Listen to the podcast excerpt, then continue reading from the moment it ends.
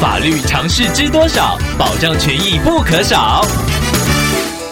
欢迎收听《法律知多少》时间，我们请到台湾瑞银法律事务所律师郑瑞伦来为您解答法律上的疑惑。各位听众朋友，大家好，我是郑瑞伦律师。律师您好，听众朋友小飞透过官网留言板想要请问您，几年前他从父亲那边继承了半间房子，另外的二分之一则是由听众的叔叔所有。目前房子让叔叔经营商店，不过由于每个月对方只给听众低廉的租金。听众考量之后，决定不再租借房子给叔叔，但是听众只有一半的持有权。想要请问郑律师，这该如何处理呢？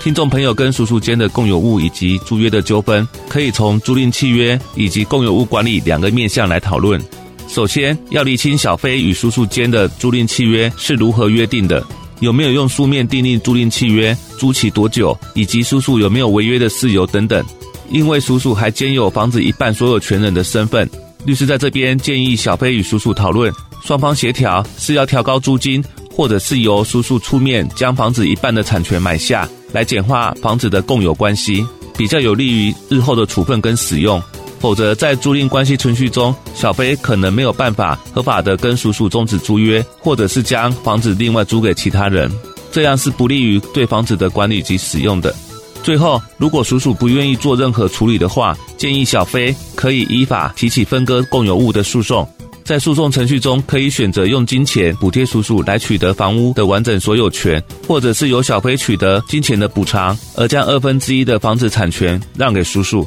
来彻底解决你们之间的共有关系纠纷。以上，希望律师的回答可以帮助到听众朋友，谢谢。法律知多少？小小常识不可少，让您生活没烦恼。